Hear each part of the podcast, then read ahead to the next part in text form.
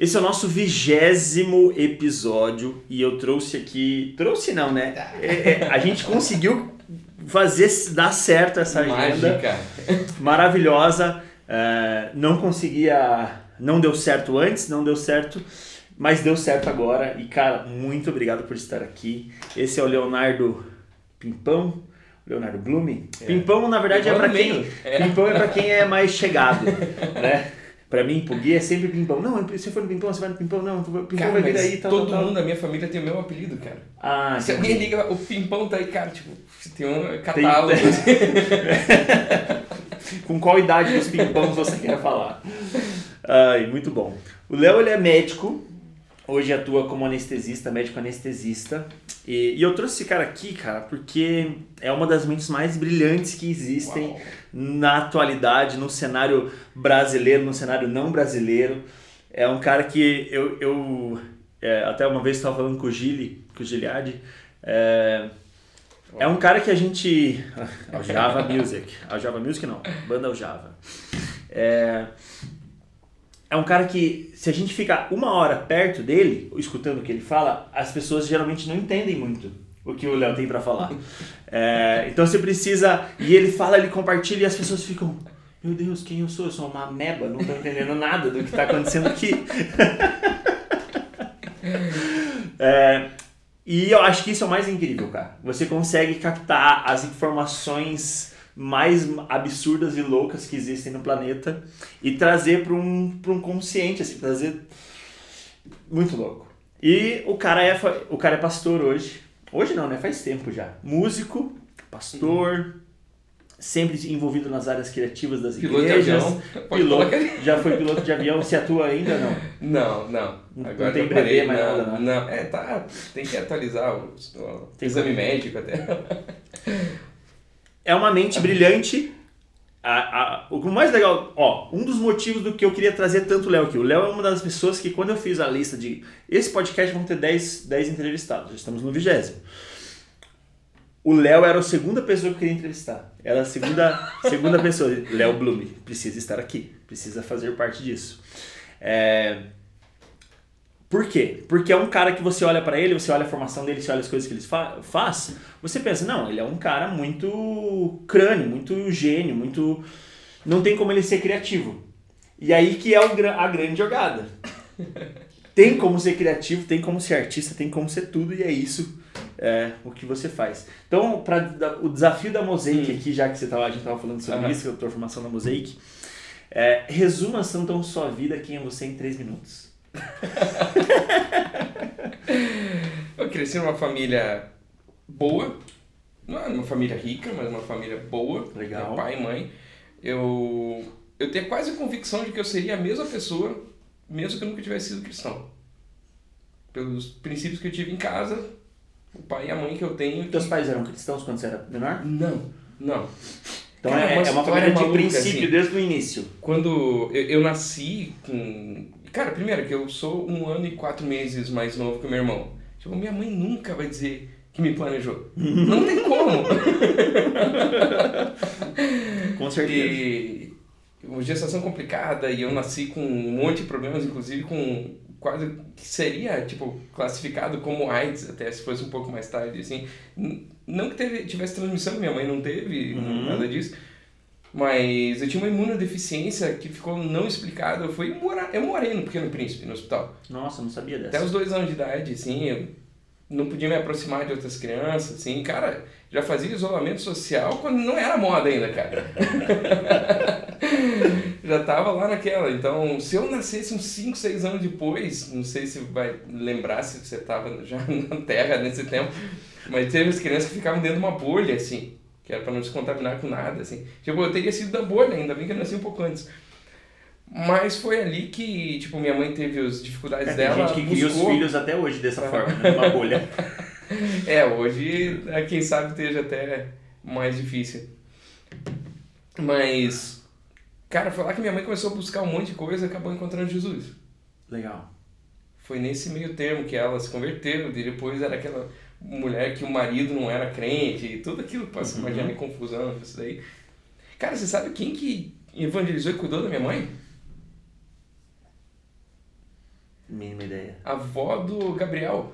Do Gabriel Nascimento lá? Do Gabriel do. Ah, me fugiu o sobrenome. Lencart lá não. Não. Não, Gabriel do, Mesmo? investimentos, das coisas aí. Sério? Cara, eu sei de onde a prosperidade daquela família vem, cara. Você não tem ideia de quem foi a mãe dele. Tipo, eles são pessoas incríveis. Uhum. Todos assim, mas tipo, tem uma origem, cara. Irado. Tem uma origem aquilo ali. Cara, ela cuidou da minha mãe como uma filha, assim, cara. E foi naquele tempo que ela conheceu Jesus e, cara, já acabou depois. É, Você tinha quantos anos nessa época aí já? Dois. Eu tinha dois anos. É. E foi tendo os princípios. eu- Minha mãe viveu aquilo ali, cresci dentro da igreja do balão lá. Uhum. E, tipo, quando eu era pequenininha na escola. E junto com o Gilmarzinho, sabe aquele cara que se Aham. acidentou, que morreu lá no... Então, por isso que eu fiquei bem ativo naquele caso lá, né? Então, é- essa aí, é, esse, o Gilmarzinho, é, a família dele lá, a mãe dele, era amiga da minha, da minha família também. Porque Ah. meu irmão fazia parte dessa igreja do balão, era amigo deles. Talvez, Ah, talvez, velho. talvez Tem- tem em algum conexões, momento tem. no, no passado você até conheceu meu irmão, ou tocou junto com meu irmão, que meu irmão era baterista. É, então, é, as conexões são bizarras. Tive sempre. banda com eles lá, novos rumos dentro do balão. Mas só que cresci, mais tarde meu pai acabou conhecendo Jesus e foi pra, pra presbiteriana, Uhum. o inverso, oposto, assim, foi onde eu passei mais tempo, da adolescência, juventude. Mas enfim, é, tipo, esse daí foi o que eu conheci Jesus foi naquele período, assim, num retiro da PIB, assim. Então, tipo, todo o currículo de Curitiba, assim, eu passei. e, cara, quando você conhece Jesus com uns 12 anos de idade, por, é por essa época, eu lembro uma vez o Pio ensinando isso, cara. É, é, é uma fase da personalidade, da formação da personalidade ainda, que, cara, tipo, quem recebe alguma coisa que entende como um chamado naquela idade, vira os mais vida louca depois. É, é a única coisa que eu consigo pensar que justifica minha personalidade. Nossa, faz, faz total sentido. Nossa, faz muito total sentido isso. E conheci missionário que trabalhava no meio dos índios, daí virou meu sonho. Aquilo. Cara, fui fazer medicina depois por causa disso, entendeu? Eu só não imaginava que ia ter tanto médico no mundo e não ia precisar ir pra África mais, entendeu? eu achava que eu ia ser o Indiana Jones, assim, e não foi. Co- Cortando você, você falou um negócio da missão uma vez. Hum. É, a gente tava trocando ideia e você falou, cara, a- esse negócio de enviar missionário não existe mais. Eu lembro que você comentou um negócio assim. Uhum. É, e você falou sobre as missões hoje, tá no nosso dia a dia. Tá no, tá no que a gente faz no diariamente, tá no que, tá no que eu faço aqui dentro do, do hospital, Aham.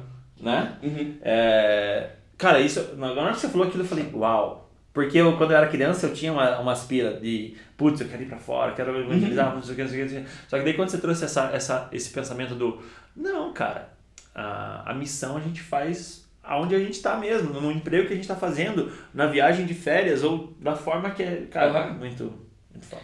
Cara, esse daí eu já jogo. Bom, já foi lá pra frente. Eu passo na aba, fui passar na Mosaic, que eu fui conhecer quando fui estudar, terminar a residência na, nos Estados Unidos. Cara, tipo, quando você vai tentando as coisas, as portas vão se abrindo. Eu fui parar em Stanford, cara. Tipo, ah, porque tinha o currículo. Não, não é isso, cara, porque eu Foi abrindo as portas. Perguntei isso pra pessoa- pessoas certas. Assim. tá, tá, tá, tá. Oi, então, eu tô aqui. Gostou de mim? Eu ir. Muito bom. E fomos parar lá. Cara, tipo, a Mosaic colocou, assim, no, é, no, no meu coração mesmo, assim, cara. Tipo, as coisas que a gente mais aprende é aquilo que a gente vê o cara que fala fazendo, entendeu? Tipo, se for só falar, eu entro no YouTube, pego o coach ali e viro um super-herói, Uhum. né? Mas se você acompanhar a vida do cara e o cara realmente fazer aquilo que ele fala, nossa, esse cara aqui é top, hein, cara? Vou colar nele, assim. Mas ali eu peguei, tipo, o primeiro core value, assim, o primeiro valor central que eles carregam na, na Mosaic é missão, é porque a igreja existe, né? Eu não ia vir que fala de igreja, né? Não, não é esse o ponto, nem pensei nisso, assim. Mas isso daí é uma coisa que é bem legal, porque, na verdade, missão é porque que eu existo. Uau, missão é porque eu existo. Então, imagina que eu pensava em ser um Indiana Jones, então, tipo, pega ele, olha, é poliglota, vai usar. Uhum. Medicina, iria usar. Piloto de avião, iria usar. Tipo, Tava pra Tudo se ali. encaixando. É, só que, tipo, não, não tem mais Indiana Jones no mundo, assim, né? tá, e agora tem um monte de equipamento pra voltar no tempo e pros anos 80 e virar um herói lá. Não, não dá. É, isso é muito louco, né? Porque a gente foi, querendo ou não, a gente foi querendo ser alguém baseado no passado. Sim, E não pensando no futuro. Sim, é ali que você vai começar a, a pegar, tipo, mas tudo que faz, faz até o fim. Concluir Ah. aquilo ali, entendeu? Não que nem eu, que fiz duas vezes ETM sem terminar. e fui terminar só Eu, na eu, fiz, eu fiz uma só e não terminei. E, cara, tudo isso acrescenta, porque você começa a ver, cara, você começa a fazer coisa, começa a fazer e errar. E, tipo, ou faz e termina, cara, tá meio tarde, não tem mais uso pra isso que, que eu fui aprendendo. E com o tempo você começa a entender o mindset daquela época, começa a analisar o mundo ao teu redor e começa a projetar pro- possibilidades de futuro. E daí você muda aquilo ali, começa a re- repaginar tudo que você tem para aplicar para esse futuro próximo. E aí você começa a fazer coisas que ninguém nunca fez para estar preparado para quando esse futuro chegar. Uhum. Mas aí é pura criatividade, aí não é currículo. Aí é a tua capacidade, bem disso aí que falou, de associar uma informação com a outra. E como que, me diz, você, sua primeira, sua primeira faculdade foi medicina? Ou você tentou alguma coisa antes? Cara, tipo, eu queria medicina de criança. Tive essa história toda, assim, de quando, tipo, aquele uau, né? Aquele insight de, cara, posso ir fazer diferença na África ou em outros lugares, Esse né? foi o estalo mesmo, assim. É, tipo, eu já tinha tido, meus dois avós eram médicos, tipo, eu tinha uma Hum, paixão por ah, isso. tá, não sabia do passado. Legal. É, e tinha essa paixão que eu carregava por histórias, e na outra geração dos meus pais, assim, ninguém fez medicina. Então, tipo, eu só via mais como histórias do passado, assim, É que nem, é que nem, glamourizado e tudo mais. é que nem, a é que nem família de pastor. Sempre é pastor, pula uma geração, pastor. foi na medicina, médico, pula uma geração, médico. É, não, médico é tudo, médico é É, bisavô. Verdade é. É, hoje que tem muito mais faculdade, mais vaga, né? Tipo assim, ampliou e, cara, é fantástico. Cara, você vê essa, essa possibilidade do médico não ser um ser raro dentro da sociedade. Cara, isso é maravilhoso para a sociedade. Faz muito sentido. Não é aquele ser intocável, não é aquele ser único, É. meu Deus, exclusivo. Sim, tipo, e antigamente era difícil se educar, né? Era difícil ter uma formação. Mas. E o médico ele acabou virando um ser muito corporativista. Muito, muito. Tipo, pra, sei lá. Cara, é, é, é um negócio humano, não é um negócio que alguém é mal. Cara, mas se você tem uma série de benefícios na tua vida, e daqui a pouco você começa a se acomodar na vida em cima dos benefícios, porque é humano, e o humano se Certo. acomoda naturalmente. Aham. Cara, tipo, chega uma fase na vida que você não se enxerga fazendo nada além daquilo. E você passa muito mais a proteger aqueles benefícios que você tem do que a expandir tua vida para outras áreas.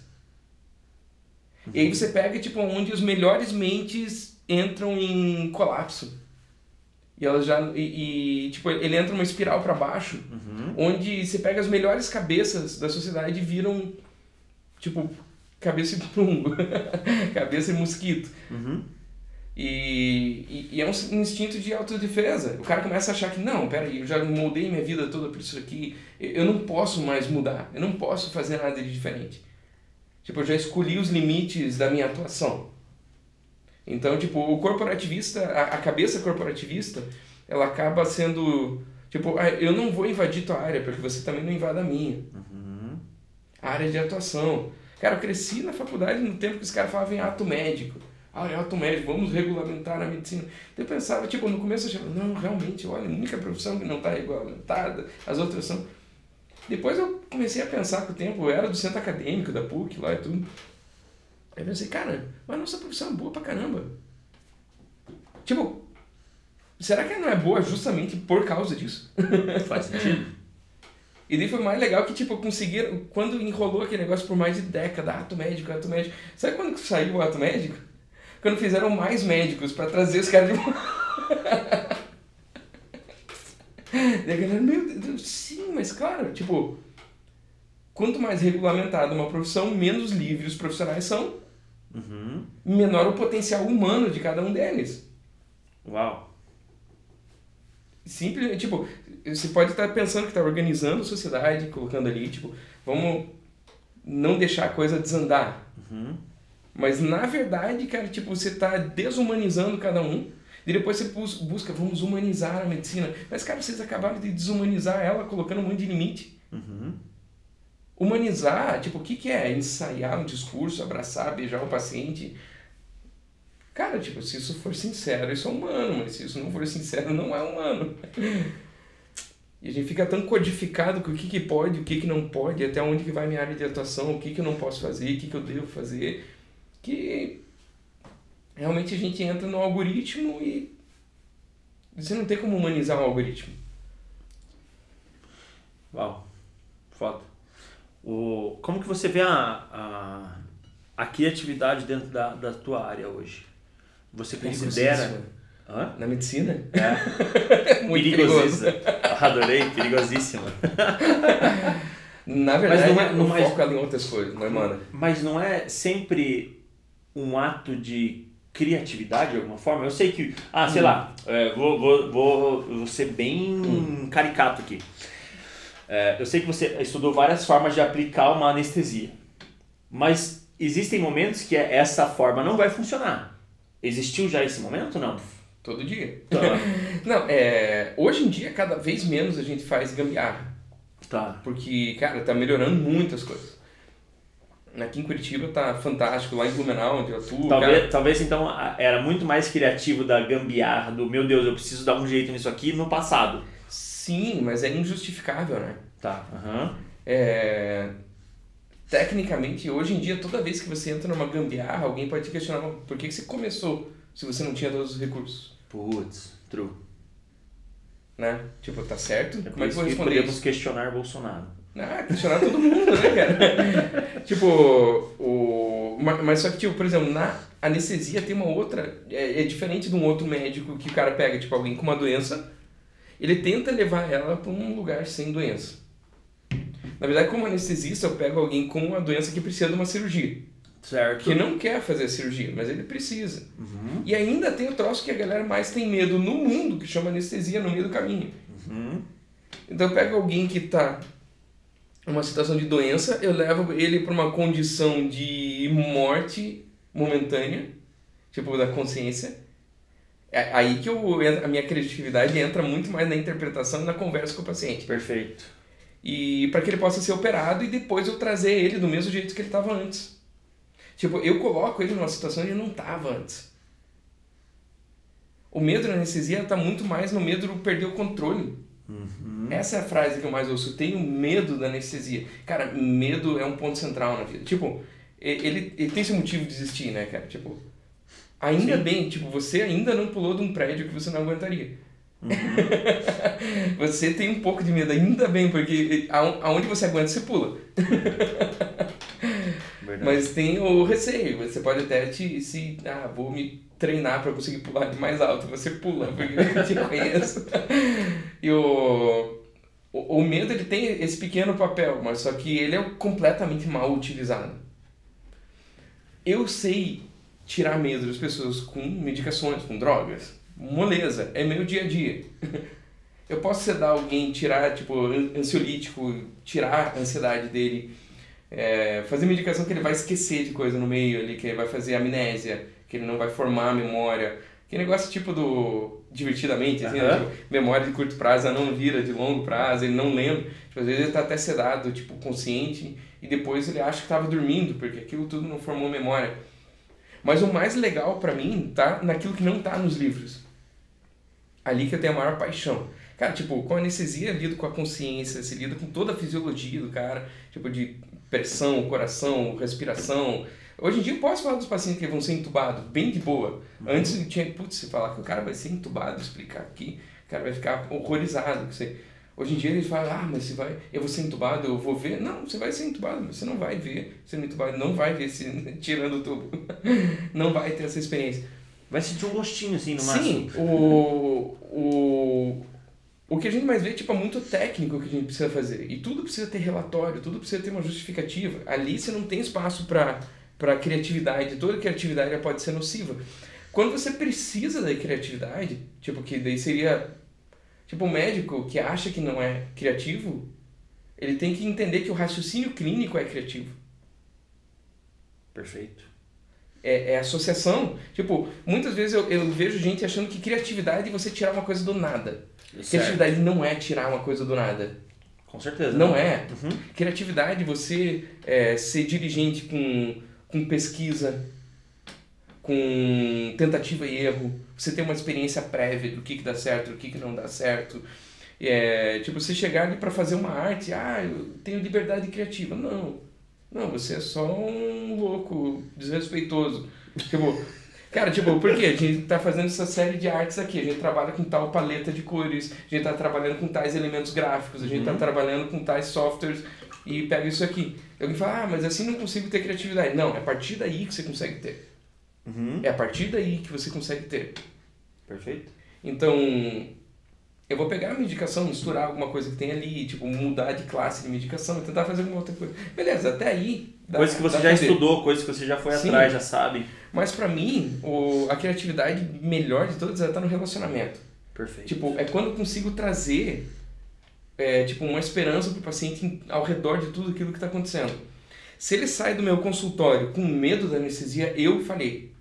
Uau. Esse é o meu, o meu sentimento. Mas não é o que mais acontece. Ele vai para avaliar como é que está de saúde, o que precisa mudar, orientar as coisas, ver os exames e liberar ou não liberar a cirurgia.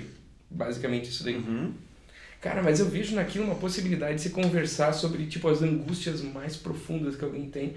E, cara, e como pastor, eu não ouvi 10% do que eu já ouvi como médico. Uau. De pessoas se abrindo.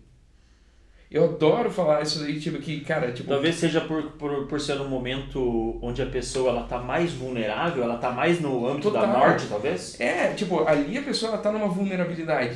Que normalmente nem quem se diz cristão tem essa vulnerabilidade com Uhum. Deus. Com certeza. E nem com alguém que considere ser um pastor, alguém que cuida de mim, ou um sacerdote, qualquer religião, qualquer coisa. Ah. Eu admiro quem tem a, a, a, a prática do confessionário. Uhum. Eu acho isso fantástico. Eu admiro demais. Acho Antes eu via, nossa, que religioso. Assim. Não, acho cara, hoje em dia eu vejo, cara, que gênio. Gênio. Cara, tipo, aquilo ali é terapêutico. Isso, esse é o grande E o cara sai lá, tipo, ah, mesmo que. Beleza, normalmente o religioso ele não está em busca de causa e, causa e efeito real. A grande, grande, grande maioria. Tipo, eu colocaria qualquer religião, ela é uma superstição colocada em prática. Perfeito. Cara, tipo, ele tá ali pela superstição mesmo. Ah, você vem aqui, repete 10 vezes isso aqui, 15 vezes isso aí. Cara, se ele repetir aquilo ali e voltar para casa melhor do que ele chegou, valeu a pena. Pum.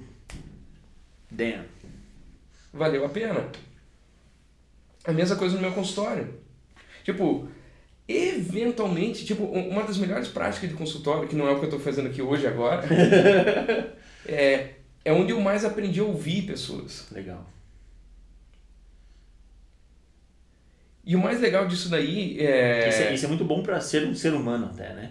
Cara, tipo, você já parou pra pensar que. que, por exemplo, voltando para esse outro aspecto da minha vida, pastorear pessoas é ouvir. Isso, com toda certeza. Só que pessoas procuram alguém que tenha respostas. É. Não é, tipo. Na verdade, na verdade eu, eu considero, às vezes, até o, o terapeuta muito mais pastor do que muito pastor. Porque é o cara que vai te ouvir. É o cara que você realmente está ali para ele te ouvir, para ele fazer algumas perguntas-chave Uhum. e não te dar, ficar te dando lições e orientações e não faça isso, Uhum. faça dessa forma. Não, porque dessa forma tá errado. Não, são pessoas que te Uhum. questionam. Não que, dão, não que te dão respostas, que te dão mais perguntas, que te Sim. deixam mais. Mas sabe, você conectar isso daí que você tava falando sobre o, o no começo? Aham, Cara, eu sou um produtor de perguntas. perfeito. Possivelmente vou ter resposta para pergunta que você não achou ninguém. Por quê? Porque provavelmente já fiz alguma dessas perguntas e achei em algum lugar alguma resposta. Aham, Tipo, se você mantém as suas perguntas ecoando na cabeça, vai ter uma noite que você acorda e pá, eureka. aham, aham. Vai ter você está assistindo um filme, lendo um livro e, e de repente você vê que, cara, Deus falou com você através de um filme escrito por um ateu. Aham. Porque ele tá no ateu. Yes. E quando você começa a ouvir a história das pessoas, você começa a enxergar como que Jesus está na história dela. Ele teve lá o tempo todo. Cara, tipo, quando eu descobri depois que, cara, não adiantava eu ir pra África, porque eu não vou levar Jesus pra África, ele já tá lá há muito tempo. Foda. Ele já tá lá há muito tempo. Quando você começa a ouvir as histórias com atenção, você percebe o que, que ele tá falando com a pessoa. E, tipo, e o que eu tinha aprendido até com um, tipo, um 2.0 de cristianismo seria, tipo, identificar, olha, Jesus fez isso em você. E o 3.0 é simplesmente ouvir. E, eventualmente, se chegar em algum ponto onde eu conte uma história minha. Já parou para pensar que a boa nova que você tem para contar para os outros é a tua história, não a história do livro? É isso. É, é ali que, tipo, no consultório, isso se torna um poder na minha mão. Tipo, eu. Eu vou te dizer que provavelmente eu nunca levei alguém do consultório para a igreja. Eu acho que não. Teve alguns que foram em um estudo bíblico em casa, alguma coisa uhum. assim. É, mas que Tem eu tenho total são... receio de, tipo, de parecer profissionalmente, né? De parecer é, proselitista. Uhum, tá Porque não é isso que a pessoa foi ali. Cara, você já parou para pensar que Jesus falou que era pra gente é, procurar, é, pra, pra gente trazer para casa o perdido? E você já percebeu que não é todo mundo que é perdido? Faz sentido. Quem que é perdido? Quem está procurando. E o que não está procurando? Adianta você encher linguiça? Não. Aquele que não está perdido agora, pode ser que daqui a pouco aconteça alguma coisa na vida dele e ele saia procurar. Mas a minha mãe só foi alcançada quando eu estava procurando. Perfeito. A gente só encontra. Ah, perfeito. Nossa. Então você acha o perdido. É, tipo, às vezes o perdido está no consultório. Uhum. Cara, tipo, eu lembro teve um caso de um cara que, pô, meu grande amigo até hoje. Pô, o cara ele é um suíço. Uhum. Na verdade, ele é brasileiro. É, é, cara, tipo, uma história maluca, um curitibano que foi estudar na. fez high school nos Estados Unidos, não saiu de lá, fez faculdade lá, tipo, nos anos 80 ainda, fez é, informática lá, tipo. E dele foi abrir uma empresa de TI, quando isso nem existia ainda, na Suíça, em uhum. Zurique. E daí o cara cresceu nos anos 80, 90 com empresas dele bombando em, em Zurique. E daí fui encontrar o cara já, é, tipo, com muito mais idade no meu consultório. E tipo, e, cara, eu tenho que perguntar até pra mulher. Primeira pergunta minha é qual que é a idade, a segunda qual que é o peso. Cara, tipo, as duas proibidas já foram de cara, assim, uhum. né? As duas que as pessoas não querem uhum. responder. E esse cara, tipo, ele chegou assim, ah, eu perguntei o peso, tipo, vi claramente, ele é obeso, você não precisa. Uhum. tipo, você vê com o olho, né? E daí o cara já, pum, já chegou aquele sentimento de culpa no cara, assim, não, mas sabe como é que é? A gente é pecador, né? Eu cheguei, cara, só me desculpa, não tem nada a ver com a consulta, mas você não pode sair do meu consultório pensando isso. Eu, cara, como assim?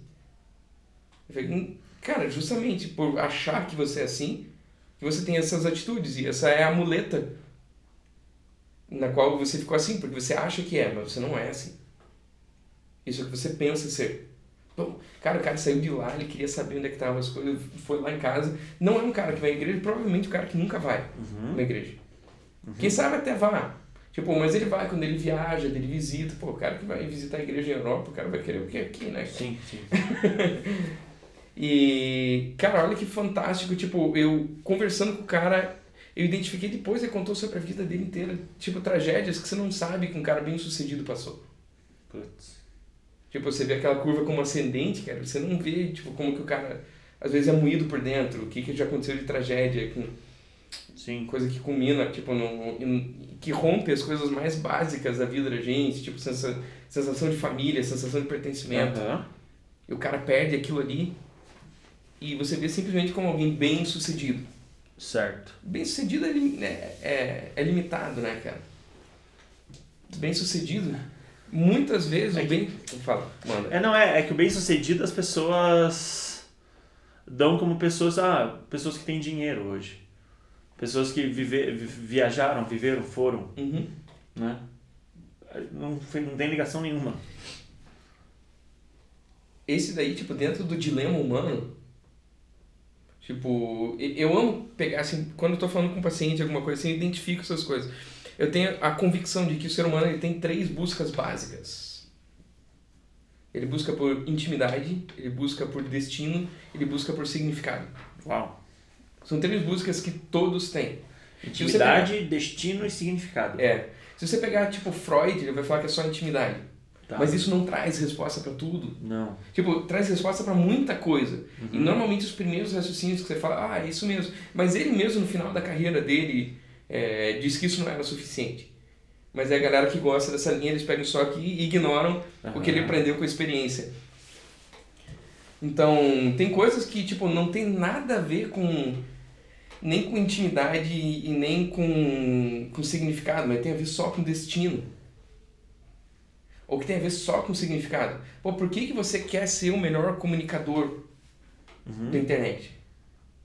Ah, é por causa de dinheiro. Cara, tipo, quem olha de fora fala.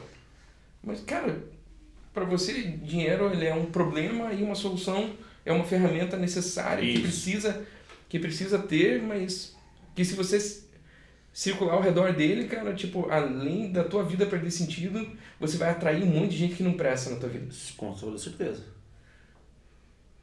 Mas, tipo, cara, é só isso aí, tipo, é, é uma ambição por grandeza. E ela é nobre. Foi Deus quem colocou ela. Uhum. Então, muitas vezes, se eu converso com você e identifico uma ambição por grandeza no assunto que você está discutindo, é aquela ali. Cara, não, que não sou religioso. tipo, porque, cara, muita gente tem problema com igreja. Uhum. Mas com Jesus ninguém tem, cara. Ninguém tem. Ninguém fala, oh, Jesus. Alguém pode falar, não acredito que ele existiu. Isso, é. ok? Isso aí. Mas ninguém fala, ah, ele existiu e foi um pilantra. Cara, na verdade eu acho que se ele não era o que ele dizia ser, ele é um pilantra master. né? que Mas não, não, muita não, gente. Não existe provas do contrário, né? Até então, pelo menos. Não, na verdade você tem uma mudança histórica que, cara, tipo, a humanidade poderia estar evoluindo, mas ela levaria milênios para evoluir certo. as mudanças que aconteceram naquele período. Uhum. Não é, tipo, aquilo ali é, é uma origem básica, tipo, a expansão daquilo ali tudo, é, a velocidade que aquilo expandiu, pessoas que morreram por causa daquilo, velho. Uhum. Tipo, pode ter um ou dois loucos que morram por uma bobagem, mas não doze, né, velho? Não. é. É fácil você convencer sua esposa é. e algum amigo bem próximo. Mas é um, pessoas... Você vê que já é louco, assim, né? É. e, tipo, e muitos mais, né? Que depois foram tendo tempo e a experiência de vida que eles tiveram.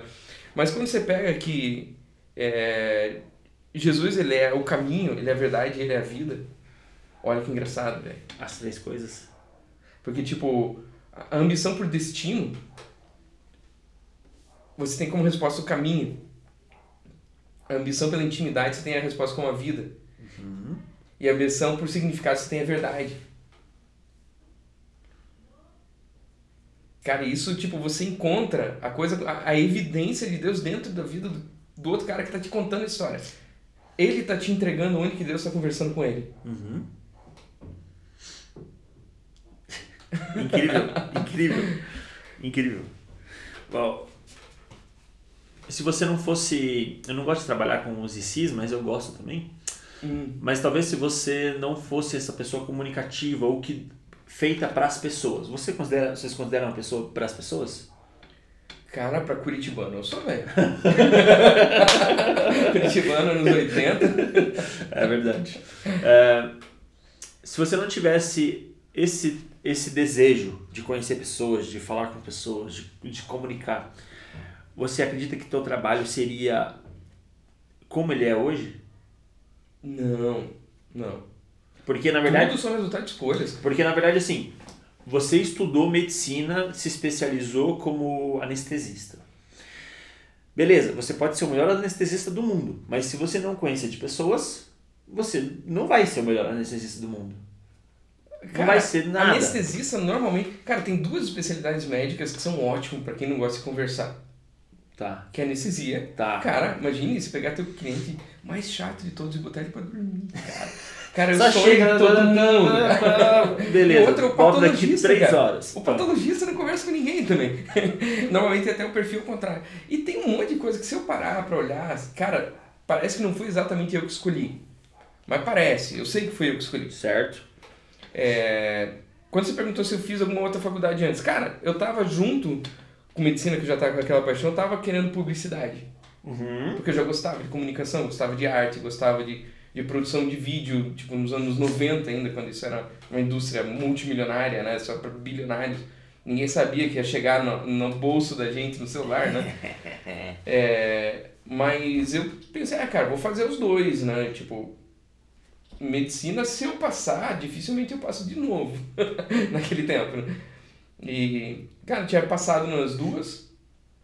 É, pra você ver o que, que é o negócio. Cara, tipo, na véspera do vestibular, me chamaram que, pô, um amigo meu doidão tava evangelizando uma galera na praia. Um condomínio de prédio que é conhecido, assim. Uhum. E daí a mãe dele falou, e o cara era muito vida louca, assim. Era no Réveillon do ano 2000, cara. Tipo, ah, aquele Year 2K, aquele clima de bug do milênio, aquele troço todo lá. E... Cara dela falou, olha, ele acabou de falar de Jesus com uns 40 cara lá, tudo gente inatingível, playboy mesmo, assim. Uhum. Cara, eu larguei tudo que eu tinha, peguei meu teclado, era a época, era Curitiba para Cristo, era evangelização. Tinha que, porque a gente comprava a Bíblia um real. Aham. E, tipo, eu fui lá, enchi o carro daquilo lá. Era o jeito que eu pensava na época, então. Sim, sim, sim. Não vou condenar.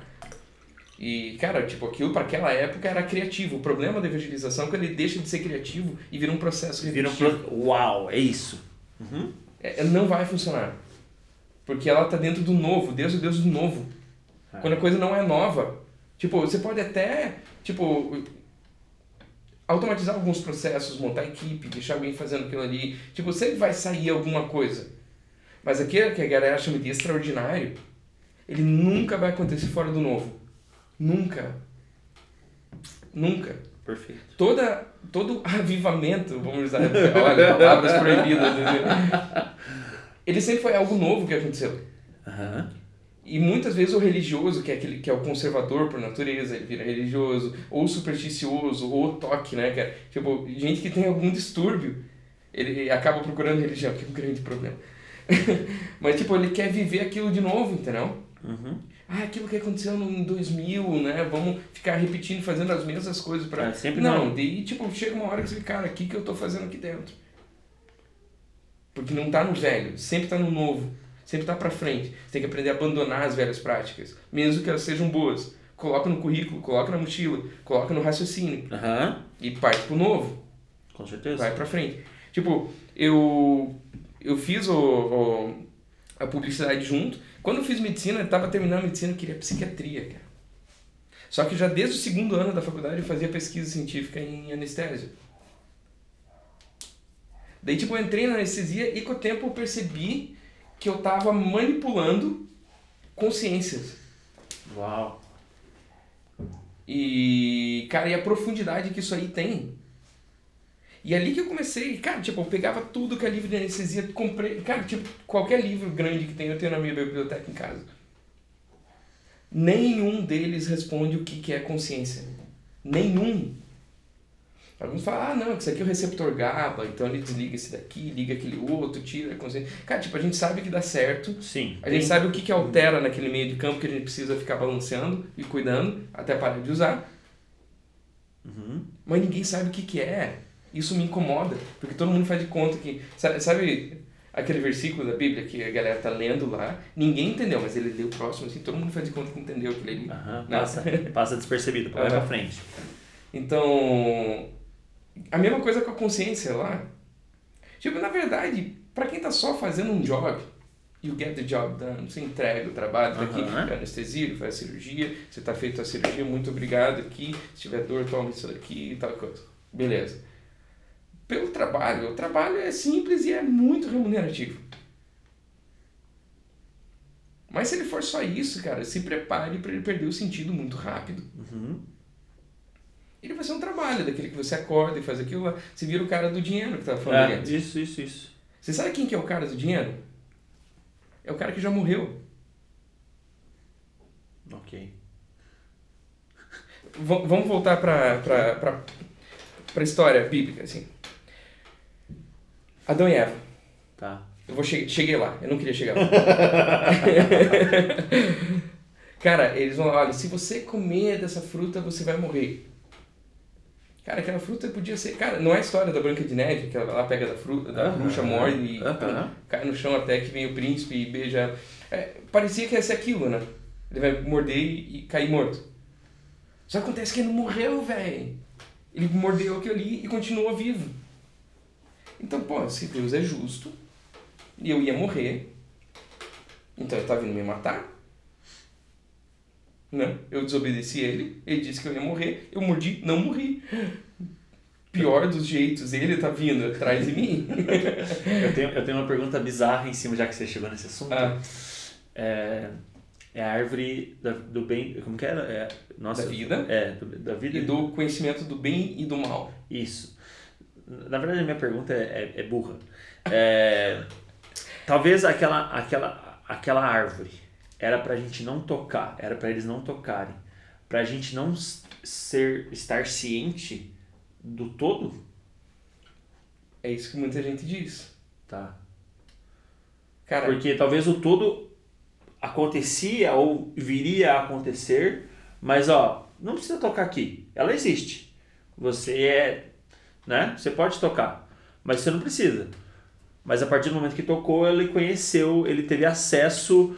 É, talvez se aquilo não acontecesse, a gente não teria acesso hoje às vulnerabilidades, às coisas como elas são, a conhecer as coisas como são. eu não acho. Não? Primeiro, um- uma coisa, um detalhe bem intrigante, interessante. Lá um pouquinho mais tarde disso daí, quando já caíram, tá lá Caim e Abel, Caim mata Tá. Abel. Uhum. Lá tá escrito, sabe quantos anos que Adão tinha quando Caim matou Abel? Não. Cara, é, você pode entender isso daí como literal, você pode entender isso como é, parábola, Tá? como um conto. Tipo, a verdade sempre tá nessa história, independente da maneira que você lê.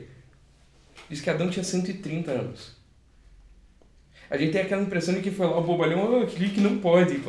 Cara, pra mim hoje, na- no meu entendimento da, da parábola toda, da história, ele passou mais de 100 anos no Éden. Porque eles eram adolescentes, os Certo. filhos, quando um matou o outro, ele tinha 130 anos.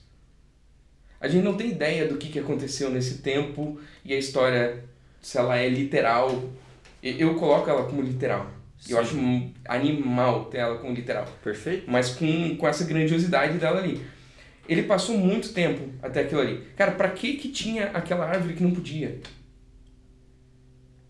Tipo, a partir daquele momento que ele comeu, ele passou a enxergar o bem e o mal como duas coisas diferentes. E começou a ele próprio atribuir o que que é bem e mal. Tá. Aham. Ok. É, o que É é dizia mais- lá é que os teus olhos se abrirão e você verá como Deus. Então, tipo, é engraçado que nessa história Deus pergunta para Adão, Adão, onde é que você tá? Claro que ele sabia onde é que tava. Aham. Tipo, Deus sempre tá, quando você procura ele, ele já tá do lado. Aham. Ah, tô seguindo Deus, tô vindo pra frente aqui, pá, pá, opa, voltei aqui. Tá, tá, tá. Quando você vira aqui, ele tá aqui. ele tava andando junto aqui, você virou, quando você olha pra cá, tu, já até ele transportou, ele tá aqui. É, Deus pergunta, quem te disse que você está nu? Ó, Olha o tipo de teste que ele tá fazendo. Se você tá pelado, você sabe pelo quê? Porque alguém te contou, porque você viu. Perfeito. Pra que, que ele colocou aquela árvore? Cara, existe um fundamento muito forte nisso daí. Tipo, se eu trancar a porta da minha casa, eu não sei se minha esposa me ama. Eu sei que ela não sai de casa. E provavelmente se eu perguntar pra ela, ela vai dizer que me ama. E eu não sei se é verdade ou se é medo. Então, deixar a porta da casa aberta é o meu entendimento que minha esposa me ama. Perfeito. Porque ela pode ir embora a hora que ela quiser. E, cara, tipo, mesmo que tenha uma justificativa furada ou real, Uhum. tá aberta. Por quê? Cara, tipo, enquanto a gente ter aquele entendimento de que o homem foi criado para glória de Deus, a gente não vai entender Deus e vai ter que escolher se ou Deus é burro ou eu tenho que assumir que eu sou burro para continuar acreditando nisso aqui. Certo. Se ele criasse para glória, cara, a natureza inteira glorificava ele. Ele não precisava ter alguém que escolha se quer ou não. Uhum. Não faz sentido. Agora, se ele criou o homem pro amor, o amor é uma escolha. Se ele tirou o poder de escolha, o amor não existe. Não existe. Então, quando ele vai ali e pega do conhecimento do bem e do mal, né? Tipo, cara, ele já estava peladão ali há muito tempo, nunca foi o problema. Kenzai estava peladão há mais de 100 anos Aham. ali. E aquilo nunca foi problema. Comendo o que ele quisesse. Cara, eu de roupa, com- sem comer tudo que eu quero, eu tenho vergonha.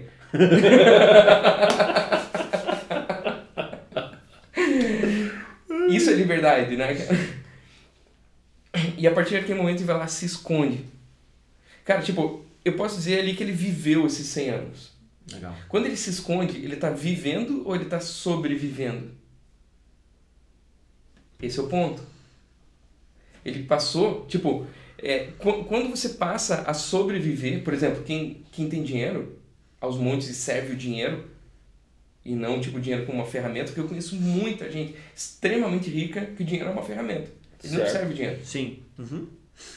E eu conheço gente que não tem nada e que fica culpando a vida que se eu tivesse dinheiro, aí, sim- cara, isso é exatamente a pessoa que se tivesse dinheiro, ele seria esse babaca. Seria esse cara. Exatamente. É, então ele está sobrevivendo. Eu quero ter recurso, porque ai, vai dar errado, vai dar ruim. E se eu não tiver o recurso, eu tô perdido.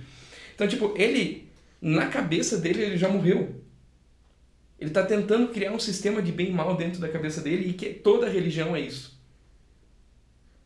Toda religião é uma, tentar colocar um sistema de bem e mal e aquilo, tipo, tem coisas que eu faço que Deus me recompensa e outras que eu faço que Deus me pune.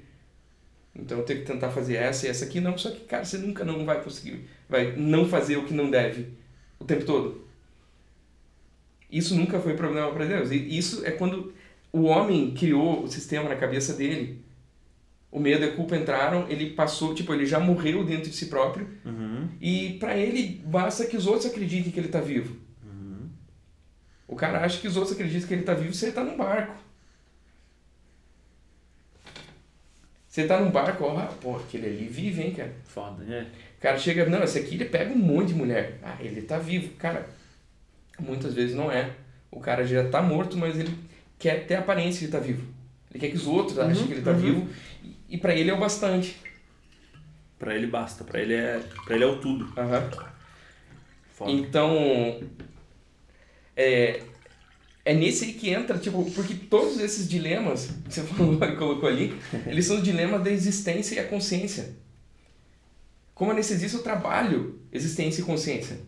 Ali foi onde eu comecei a aprender na prática aquilo que a gente lê na quântica, que tipo que tempo e espaço não existem. Uhum. E hoje eu falo, parece que, tipo, tem gente que deve ouvir, tipo, como louco, um monte de gente acha que eu sou. Mas, é, tem gente que acha que eu tô fazendo uma piada quando eu chego pro paciente e falo, é, tipo, na verdade, o que eu vou dar pra você é uma viagem no tempo. Só que Legal. pro futuro. Tipo, eu vou te levar pra depois da cirurgia. Agora, nesse instante. Uhum. Esse tempo não vai existir. Uau. E você começa a perceber que o tempo, você não percebe o tempo. Porque na prática você sabe que tem dias que passam rápido e tem dias que demoram para passar. Sim. Na prática você sabe disso. Só que o relógio te diz que tem 24 horas. Na verdade, o relógio me sincroniza com você. Nós somos sincronizados por causa do relógio. Perfeito. Mas a gente não sente o tempo, a gente sente as mudanças. E quando eu apago a possibilidade de sentir as mudanças, o tempo não existiu. Foda. Então, a, a consciência, quando ela está ligada a essa linha do tempo, tipo, a morte ela só existe na consciência do tempo. Ela é uma previsão de como, o, o que... Cara, o ser humano é o único animal que consegue pensar em o que, que vai acontecer depois que eu morrer. Tipo, isso já é uma prova de Deus em nós. A gente é racional o bastante para isso, Uhum. ao mesmo tempo entendendo que o que é racional é o cérebro e não a minha consciência. Minha consciência é completamente relacional. Ela está muito mais próximo das emoções do que da razão. Cara, tira da cabeça que o ser humano é um ser racional, que você vai ser muito menos frustrado. O ser humano não é racional. Ele tem um cérebro que gera justificativas racionais para o que ele decidiu irracionalmente fazer. Perfeito. Meu Deus. Então, tipo, ali você pega muito mais. A gente foi feito para relacionamentos. Sim. A gente não foi feito para razão. E a razão é uma ferramenta e não o objetivo. Perfeito. E, cara, tipo, se eu estivesse falando de anestesia, eu tô falando, tipo, quem sabe do que eu considero puxando a brasa pra minha sardinha, a área mais avançada da humanidade. Tipo, a cirurgia, ela é incrível. Só que você possibilitar que uma pessoa passe pela cirurgia torna, tipo, dentro da medicina, a anestesia a mãe de todas as especialidades. Uma especialidade só pode vir a surgir se a anestesia for capaz de, de tolerar ela. E pode pegar um paciente que está no transplante, baixar ele para 12 graus, 10 graus de temperatura, gerar parada cardíaca total, e depois voltar ao metabolismo, colocar circulação extracorpórea, tipo, tá sem coração batendo, tem uma máquina que faz circular. Cara, é incrível, é animal. É maravilhoso. Mas, tipo, pra mim, o mais lindo dentro disso tudo ainda é saber que tem a consciência que não é o cérebro. Consciência não tá no cérebro. E se você pegar e for mais longe, isso iria muito longe, você começa a entender que a consciência está espalhada sobre o universo inteiro. E porque a gente acha que o espaço existe. E o espaço, na verdade, ele não existe também. Mas isso chega muito longe, isso daí vai muito, muito, muito longe. Muito além. E tipo, por isso que ela, não é que ela é tão grande, é que na verdade tudo é muito pequeno. Só existe energia, não existe massa. A gente enxerga as coisas, o cérebro interpreta. De tipo, ele passa para um nível que antes de chegar na consciência, eu consigo olhar o meu cachorrinho lá da minha filha, um, um Lulu da Pomerânia chamado Barbie. e eu posso ver um Rottweiler do lado dela e imediatamente meu cérebro sabe que são dois cachorros. E se eu olhar ela e um gato siamês do lado, que é quase igual, assim, vou falar, um cachorro e um gato. Tipo, isso não é consciência, isso é a razão, isso é o cérebro associando as coisas. Tipo, dele passa pela mente, e hoje enxerga a mente uma interface da alma, da consciência. E que não existe a consciência fora do corpo. Tipo, para você ser eternamente vivo, para você ter vida eterna, vai precisar de um corpo eterno. Na ausência de um corpo eterno, você não é um fantasminha que está voando por aí. Uhum. Não tem como, não é esse o ponto. Uhum. Você tem um espírito que habita em você, que é o mesmo, que é esse que gera a ideia da consciência, o eu sou. Na quântica, se você não olhar para um fóton de luz, que para fotografia é legal, e para metáfora pixel, eu adoro isso aí. Uhum. Se você não olhar, tipo, você não sabe, a luz ela tem natureza de onda e natureza de corpo, de massa, ao mesmo tempo. Só que ela só tem natureza de massa se alguém, um, se um observador consciente olhar para ele. Uhum. As coisas que não tem ninguém consciente olhando para ela, elas são só uma energia hipotética.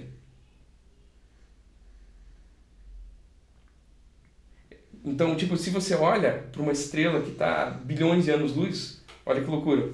Tipo, aquilo ali era só uma energia hipotética e, através da consciência, aquilo se materializou.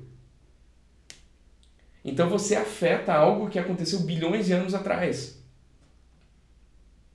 Ele se torna massa. Mas ele precisa do observador consciente. Na ausência da consciência, o universo nem existiria. Então, muita, muita gente me pergunta em que ponto que surgiu, tipo, na evolução dos animais, em que ponto que surgiu a consciência? Nenhum, porque o universo surgiu depois da consciência. Tipo, tá certo que eu só levei o problema para outro lugar sem responder ele. Mas esse, ele exige que, tipo, o problema não é o Big Bang, da onde que apareceu a primeira partícula do nada. Uhum. Que tudo precisa vir de algum lugar. Uhum. Mas ao mesmo tempo eu estou colocando que o que mais importa é a consciência e da onde que a consciência veio. E existe uma origem da consciência que chama eu sou. E através disso, o teu olho capta, vai lá, entra e entra para a consciência, junta com o som, junta com tudo isso daí, ele gera um ambiente tridimensional renderizado, que ele é consequência das energias que a gente percebe e recebe. O meu tato bate com o meu visual dizendo que aqui é sólido. Só que ao mesmo tempo, se eu apagar a tua consciência, nada disso existe. E você acorda daqui a duas horas, três horas, a hora que eu quiser, depois da cirurgia. E já vai começar, doutor? Cara, pra mim é elogio. Não, como assim? Já foi? Como? Irado. Só que isso daí o que faz é a criatividade. Nenhum livro me levou para esse raciocínio. Tipo, inúmeros livros. Vamos falar, tipo, isso daí já, você vai passar por É. física quântica, biocentrismo. A verdade, a verdade, a construção de tudo isso aí fez ser, fez ser o que é, né? Não, na, nem, nenhum deu resposta, mas te deu, te deu perguntas, te deram mais pistas para você vir e captar e, e fazer. E o tempo vai mudar também. Se daqui a cinco anos eu estiver pensando igual, eu falhei. Eu falhei. Foda. Esse é o grande ponto da vida, na real. A criatividade, tipo, ela não é algo que vem do nada. É. E quem tá esperando que algo venha do nada pra sua cabeça, ele vai dizer, eu não sou criativo. Ah. Putz. Forte. e da onde vem? Da onde vem a criatividade? Você, da onde você acredita que a criatividade existe, vem e, e de alguma forma está em nós? É, ela é, ela é dada? Hum. Você recebe? Você sempre teve? Você nasceu com ela? Hum. Essa é boa, cara. Porque, tipo, se você tirar Deus da equação, você, vai perceber que para qualquer coisa que você aprendeu na escola, matemática, física, é tipo, todas as coisas precisava tirar o elemento humano. Tá. Uhum. Porque todas as coisas são previsíveis, menos o humano. Até o comportamento de um bicho, uma manada, de um. Eu tenho espaço que eles andam por aqui, a tainha passar em Santa Catarina. Tem época que não pode nem surfar. Sim, porque, tem, a... porque tem a tainha passando ali. Tipo, é previsível quando a tainha vai passar. Agora você é um tipo de um cara que daqui a 15 minutos eu não sei o que, que você vai estar fazendo. você, pode estar fazendo, você pode estar no telhado da casa, você pode estar, você pode estar fazendo qualquer coisa, não tem como prever isso daí. E não tem nem como a gente, às vezes, auto-prever isso, né? Nem com a gente mesmo. É. Tipo, você tem, você tem uma ideia do que você deva estar fazendo. Certo. Mas na prática você não consegue nem com a tua esposa prever, assim. é. Tipo, você tem uma suposição do que, que você vai fazer. Mas uma coisa que ela decida, que ela escolha, pode alterar tudo que você vai fazer. Isso. Então, na verdade, não existe nada mais espiritual do que o poder de escolha. A matemática não, é, é, ela, ela não deixa aberto para isso daí. Se você tirar Deus da equação e você vai para um mundo totalmente materialista, onde a única possibilidade é que a gente seja resultado de, um, de, um, de, um, de uma fórmula matemática, né? Tipo, que a gente na verdade acha que está tomando decisões, mas isso são reações químicas que seriam previsíveis. Você chegou no fatalismo. Por isso que eu tenho horror a qualquer linha religiosa fatalista. Uhum. Porque ela tirou Deus, ela é ateia. Sim. Ela é ateia. Então, porque tirou o elemento espiritual que eu tenho o elemento de escolher. E, tipo, cara, deve gerar uma ilusão muito bem feita, porque eu tenho totalmente a ilusão de que eu tô tomando minhas escolhas. Mas então, se você se você pega isso daí, por exemplo, volta pro Big Bang aqui. Nisso eu queria chegar, naquele tá. outro não. Boa. Você chega tipo dentro da consequência que tipo tudo precisa vir de alguma outra coisa antes. Até que você chega no ponto 1 um e pá, você faz de conta que nada. Tipo, ah, surgiu do nada, tá? Quanto tempo o nada ficou fazendo nada até que ele se convenceu que. Quanto tempo eu vou fazer nada? E viu nada, acho que eu vou fazer alguma coisa. eu passo bilhões de anos fazendo nada e acho que eu vou fazer alguma coisa agora. E, e, tipo, pelo menos daí você vai chegar na ideia que, cara, qualquer cientista vai falar, tipo, mais sério, vai falar sobre inteligência do universo. Lembra aquilo que eu falei do fóton? Uhum. Cara, existe uma outra coisa, não é teoria, isso são coisas quânticas loucas. O ruim de quântico, tipo, você mistura um crente com quântico, velho, é um perigo. Porque ele, faz tipo... ele daí vira coach quântico não, porque ele pega alguma coisa que o outro cara não sabe uma coisa que o outro não entende, pergunta para ele, ele responde com alguma coisa que ninguém sabe. Entendi. O cara não serve para nada, ele só tá enrolando, não tem causa e efeito nisso Mas você pega, tem um, um fenômeno que chama de twin photons, né, que seriam fótons gêmeos. Já deve ter visto coisa na TV, alguma coisa assim, que o cara lança um fóton para um lugar, assim, pum, uhum. aparece dois, né? Tipo, e às vezes eles vão para lados opostos. Tipo, se tem alguma alteração nesse fóton, ou de trajetória, qualquer coisa, instantaneamente acontece no outro, não interessa quantos bilhões de anos-luz esteja. Na verdade, se você entender que o, que, é, que o espaço é uma ilusão, você entende que, que eles estão muito mais próximos do que a gente pensa. Tipo, esse copo d'água não tá mais perto do que Andrômeda de mim. Mas, tipo, dentro do que a energia passa e que a realidade que meu cérebro cria, que é isso que eu emboto durante a anestesia, tipo, eu peguei ele aqui. Eu sinto peso.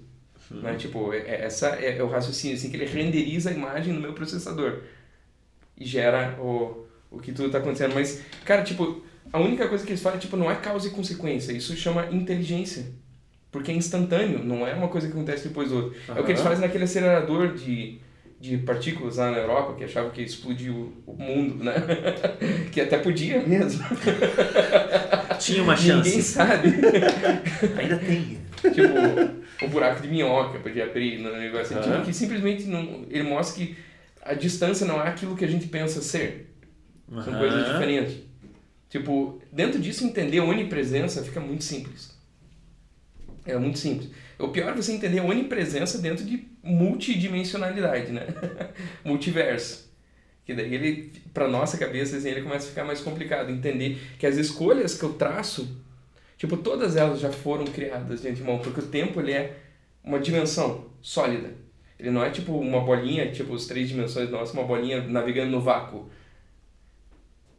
Por isso que tipo você vê na Bíblia falando que tipo qualquer coisa que você faça, Deus predestinou. Sim, assim como ele predestinou todas as outras coisas. E ele te dá a previsão de que um futuro bom, que nem olhos viram, nem ouvidos ouviram, te espera. Em qual deles? Todos. Foda. Todos. Então, quando você pega nisso, tipo, se você tirar Deus da equação, você a gente só é um algoritmo uhum. que tornou você você. Eu, eu, que cruzou a gente aqui agora, cruzou quem está assistindo agora, a Tara ali, mas é tudo um algoritmo onde tem a ilusão e é fatalista, é uma linha do tempo reta. Ou a gente foi criado por um criador e recebeu da mesma natureza que o criador. Então a criatividade ele é mais uma evidência de Deus dentro da gente. Sim. Então, tipo, não tem como não ser criativo. A não ser que você embote, a não ser que você acredite em mentiras que falam que não é, né? A não ser que, tipo, o medo, a culpa e a vergonha blindem isso daí. Tipo, você pega, por exemplo, não existe gente criativa, existe gente corajosa. Que criativo todo mundo é. Só que a maioria das pessoas não tem coragem de expor o que ela criou na cabeça. Perfeito. Ela Nossa. prefere ficar quieta porque ela aprendeu que boca, boca fechada não entra mosca. Ela aprendeu que é melhor acharem que você é tolo do que descobrirem que é mesmo. Uhum. e tem aquele que já errou tantas vezes que já percebeu que o erro não é tão grave quanto ele pensava ser. E que com o erro ele aprendeu coisas que ninguém sabia. E a criatividade está muito mais nisso daí, tipo, o que, que eu já aprendi, o que, que eu já observei, o que, que eu pego de bom daqui dali, pego relaciono uma coisa com a outra, crio uma solução para o meu trabalho, uma solução no mercado, uma solução alguma coisa. Tudo isso são criatividades. Mas se você não botar para fora, é, é, igual dizer que fé sem obras é morta. Uhum. Criatividade sem portfólio é morta. Ah, você é fotógrafo, cadê teu portfólio? Ah, não, eu sou, mas não, não, não tem um portfólio. Não, tipo, isso não quer dizer que você não é criativo, isso quer dizer que você não é corajoso. Caraca. Então a gente foi feito para criatividade. É. Tipo, foi projetado, designed. Tipo, e se for ver o universo inteiro, ele conspira para que exista vida inteligente nesse lugar que a gente está. Infelizmente a gente ainda não achou inteligência fora. Eu acredito que tem, mas até agora parece que ainda não. E como que só aqui não faz sentido? Nesse planeta só a gente é capaz de desenvolver uma linguagem que conversa com os outros, que comunica, que, que faz qualquer tipo de coisa, né? Vem contar a lontra que faz. Você vai pegar o, o, o, João de Barro, que faz a casinha dele, mas ele não faz mais nada além da casinha. É, é fantástica a casinha, mas, cara, Beleza. um ou outro faz um prédio, ele pega a laje, assim, né? Vai construindo a laje do outro, assim, até tem isso. Você vai pegar o castor fazendo a barragem, o formiga fazendo formigueiro, mas Aquilo, aquilo ali sim parece algo determinado. Aquilo ali é um algoritmo. Perfeito. Eles não têm criatividade. Uhum. Criatividade é justamente o que faz o humano ser humano. Uau! Uau. Já percebeu que qualquer religião, qualquer cultura, qualquer época da humanidade, a adoração sempre teve ligada a algo criativo? Cara, você pode até pensar que incenso. Incenso é é uma obra de arte, cara. Um monte de coisa que o cara coloca, só que uma arte ligada ao cheiro. Sim, Tipo, não é sim, visual sim, sim, igual a sim, nossa. sim. Você vai pegar música, você vai pegar quadros, você vai pegar arquitetura. E os grandes avanços da humanidade aconteceram por pessoas que estavam, na verdade, fazendo uma adoração a Deus e desenvolvendo uma tecnologia que ainda não tinha demanda. E até que, na verdade, hoje em dia o mundo, mundo, né, tipo, acelerou depois do pós-guerra e que a igreja virou um invólucro para proteger os meus filhos, que é aquela bolha que a gente falou no começo. Para que eles não sejam afetados, né? Aham. Aquela ideia de não, você tem que influenciar e não ser influenciado. Aham. É impossível. Porque é relacional. Você nunca vai levar algo para alguém sem, sem levar também Sim. algo dele. Tipo, então você fica na bolha e todo aquela, aquele povo, tipo, transformado por Deus para transformar o mundo, fica numa bolha de inutilidade sem trazer a missão que é o porquê a gente existe. É o porquê a igreja existe. É ali que a igreja toma sentido. Fora da missão de levar isso para o mundo, a igreja não tem o menor sentido. Pega ah, a igreja como comunidade. Tá, tá bom. Você formou tua panelinha lá. Agora a panelinha tá confortável com a minha galerinha aqui. Tipo, você entrar um cara de fora, só se for muito cool, assim, que a gente vai deixar entrar. Cara, aquilo ali é tóxico, velho. É. Aquilo ali acabou com a missão. Então, ah, se for para, ah, tá bom, tem uma comunidade estável, que tem uma entrada de fundos, mantém isso daqui que tem, eventualmente um crescimentinho. Aqui. Não, não, isso daí é um clube. É um clube, clubinho. Tipo, não que o clube seja errado, Sim, sim, sim, sim, sim, sim. mas se ele não tem missão, eles só estão esperando o dia de morrer. Eles não vivem mais, eles só sobrevivem até que um dia cumpra aquela promessa que morreria, né? Nossa, é muito isso. Tem uma frase que você me falou, que eu até tatuei, que não é tua, né? Que é a criatividade é a maior manifestação da espiritualidade. É do pastor Aaron McManus, que é do Mosaic. Isso. Cara, quando, quando, quando você me mandou, acho que você me mandou um livro, você me mandou, eu não lembro o que que era. Se era um artigo. Puta, eu não vou lembrar agora que, que Devia era. ser de Artisan Soul. Mas, cara, isso ali eu falei, cara, é, é isso. Saca? Quanta gente já ressoou com essa frase, cara. Tem mais umas duas ou três pessoas que tatuaram essa frase. Ah, é? Uau, Menos eu que sou branquelão, assim. massa. Quem que é o Léo dos próximos anos? Ah, não sei, desconhecido, cara. Desconhecido. Se eu conhecer, se eu souber o que é, perdeu toda a graça. Mas, tipo, tenho meus planos. Certo? Meus planos seria, tipo, um, um cara que tá bem posicionado na sociedade, pelo Aham. trabalho que tem. E que isso não faz tanto sentido se ele não estiver fazendo amigos. Então, como eu tenho essa convivência e toda essa mensagem que está dentro de mim, uma das coisas mais terríveis para mim é eu frequentar uma igreja onde eu não consiga convidar meus amigos porque aquilo não faz sentido com a vida que eu levo. Porque eu tenho vergonha daquele lugar e, tipo, normalmente não é porque tem vergonha porque o lugar é ruim, mas é porque ele não ressoa com a minha cultura com Aham. a cultura daqueles que convivem comigo. Então, eu quero criar um espaço onde, onde pessoas cheguem nesse nível de liberdade junto, mas via amizade, via conversa, via convívio. É, cara, tipo, só que as coisas mudam tão rápido que isso virou um ambiente híbrido para mim. Isso não é mais um ambiente físico. Sim, perfeito. Ele é híbrido e, e ele não é online, porque se você for só online e não tiver o, o contato físico, ele morre. E hoje em dia, se ele for só físico e não for online, ele também morre. Sim. Porque o físico, quando você menos esperar, levanta uma bandeira vermelha e, pô, É. ele só tinha sentido naquela situação. Então, eu enxergo como um inspirador de pessoas para ser melhor versão de verdade, sem o, sem o papo coach nesses, Aham. assim. mas o entendimento de que você buscar a tua melhor versão é muito melhor do que você tentar parar de ter maus hábitos. Muito melhor. Tipo, que senão você está só sobrevivendo. Aqui você vai, cara, às vezes você vai errar. Se você criar uma comunidade que tem o ethos do perdão, da graça, né? vamos falar Aham. naquele vocabulário, é, tipo, você vai conseguir superar muito mais fácil, você vai conseguir pedir perdão, você vai conseguir é, reparar as coisas que fez com o problema da graça. Às vezes a galera acha que você está perdoado, você não precisa reparar o que você fez. Por isso que muita gente acha que graça é falta de comprometimento. E é muito pelo contrário. Não existe graça sem comprometimento. Pelo contrário, é comprometimento da própria vida. É. Então, tipo, você tá tendo espaço para tuas melhores intenções se manifestarem. É que normalmente não dá espaço para elas, então elas começam a embotar, começam a sumir. Você tem espaço como? Buscando ser, tipo, algo que ninguém nunca foi na humanidade. Eu quero ser único. E os outros, eu quero que eles sejam únicos, não quero que sejam cópias minhas.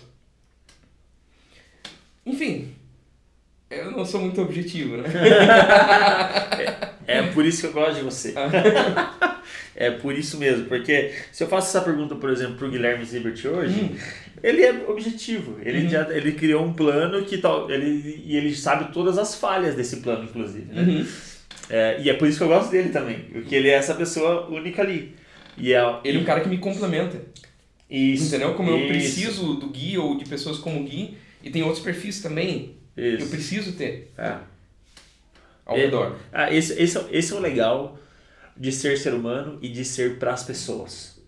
Porque você não tá é, envolto numa sociedade ou nos amigos que você quer ali só para você, mas você tá sempre aberto a putz, essa pessoa me cumprimenta, eu cumprimento ela, eu não sei o que, eu posso agregar, ela pode me Uhum. agregar.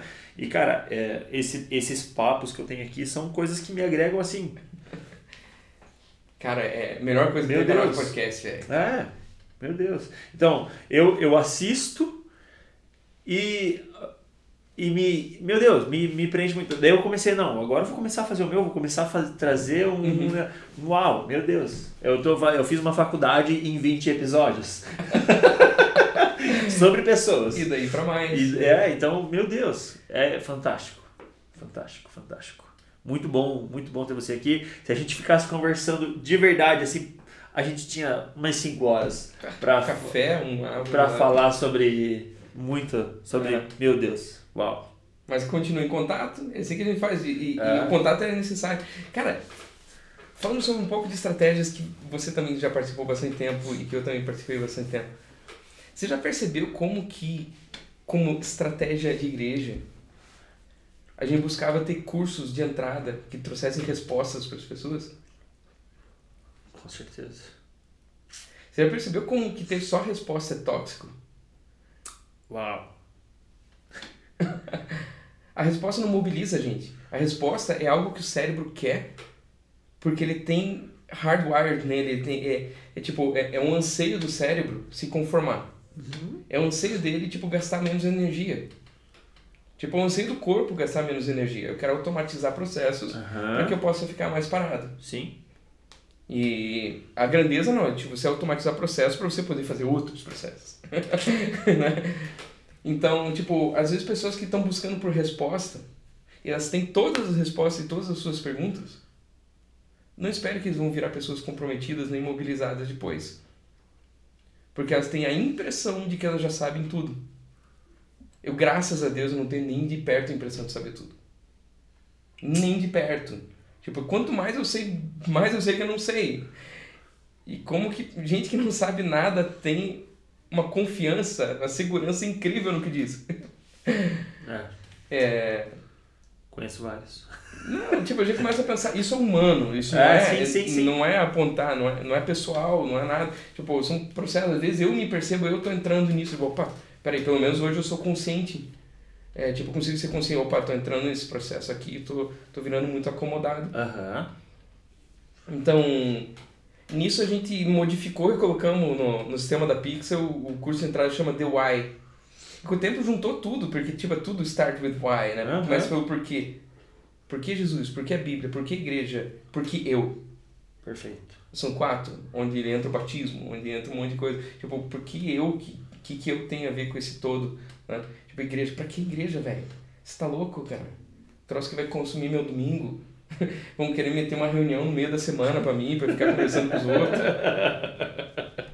Mas quando você perdeu o senso de missão, nada disso tem sentido. Quando aquilo ali é pra formar, ah, por causa da comunhão que tem, a comunidade. Cara, tipo, ele não tem fim em si. É. E a missão, ela tá sempre avançando, ela nunca tá parada. E a gente foi feito para ser móvel. Criatividade, tipo, é uma das palavras que a gente usa para algo muito mais amplo. É só nosso poder de escolha de navegar no universo que quanto mais você conhece, mais escolhas você tem para tomar. Maior teu arsenal de pincéis e, e cores, a tua paleta de cores para pintar. Não me dê mais espaço para falar, cara. ah, eu tenho uma última pergunta. Só para hum. talvez a gente resumir. Não gosto de resumir.